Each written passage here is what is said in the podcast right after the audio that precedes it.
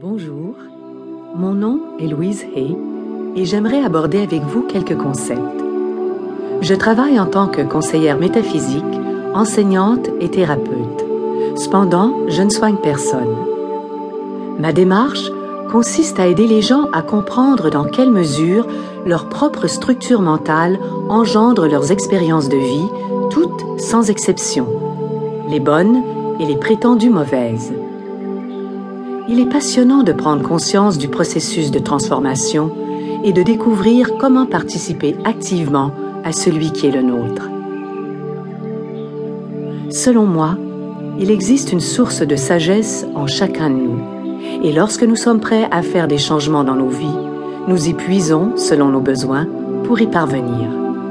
Le simple fait que vous m'ayez découverte et que vous écoutiez ce CD signifie que vous avez déjà engagé une démarche afin de vous guérir vous-même. Quelque chose en vous a évolué et la cure a déjà commencé. Vous êtes en mesure de vous dire que vous avez entamé votre processus de guérison. Voyez-vous, je suis convaincue qu'être en parfaite santé et comblé dans tous les domaines de son existence constitue un droit inné. Je souhaite donc vous aider à revendiquer ce droit. Certaines de mes suggestions vous paraîtront peut-être très simplistes, mais ces concepts ont fait leur preuve à de nombreuses reprises. Ils font réellement effet. Je vous encourage à y recourir en complément du travail que vous effectuez avec votre médecin. Cela vous aidera tous les deux.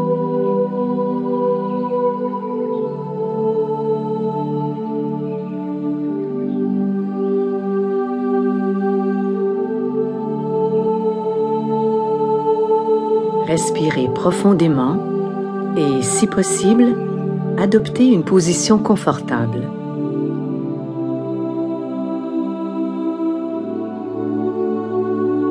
Laissez-vous bercer par ces idées. Celles qui vous conviendront feront partie de vous. Il importe peu que vous les compreniez toutes ou que vous saisissiez tout de suite leur pertinence. Votre subconscient, lui, entendra et enregistrera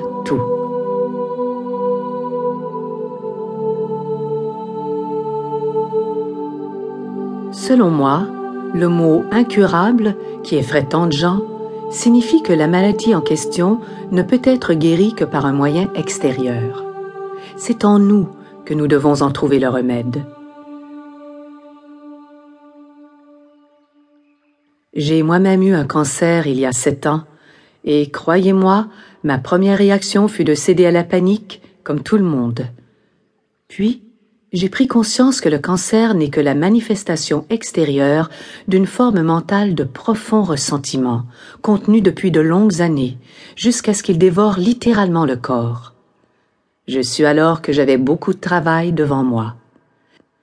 J'ai eu l'opportunité de me prouver que ce que j'avais enseigné aux autres fonctionnait véritablement ou je subissais une opération chirurgicale pour me débarrasser du cancer, sans faire disparaître la structure mentale qu'il avait engendrée, et les médecins me découpaient petit à petit jusqu'au dernier morceau, ou, en plus de l'intervention médicale, je me délestais de la tendance profonde qui causait le cancer, alors ce dernier s'envolait à jamais. Si le cancer ou n'importe quelle autre maladie réapparaît, je ne pense pas que ce soit parce que le médecin n'a pas tout retiré mais plutôt parce que le patient n'a effectué aucune transformation mentale.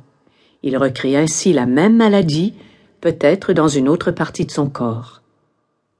J'avais aussi la conviction qu'en dissipant la structure mentale génératrice du cancer, je n'aurais pas besoin d'être opéré. J'ai donc fait un marché avec les médecins qui, à contre-cœur, m'ont accordé trois mois. Immédiatement, j'ai pris la responsabilité de ma thérapie. J'ai fait des recherches et j'ai lu tout ce que j'ai pu trouver sur des moyens alternatifs pour aider ma guérison. Je savais aussi que je devais m'aimer beaucoup plus que ce que je ne faisais. J'ai dû évacuer ma tendance à la rancune nourrie depuis l'enfance où j'ai été battue et abusée sexuellement. Il était impératif pour moi d'éliminer la culpabilité. En outre, j'ai travaillé avec une nutritionniste pour purifier mon corps et le désintoxiquer de toutes les cochonneries industrielles mangées pendant des années.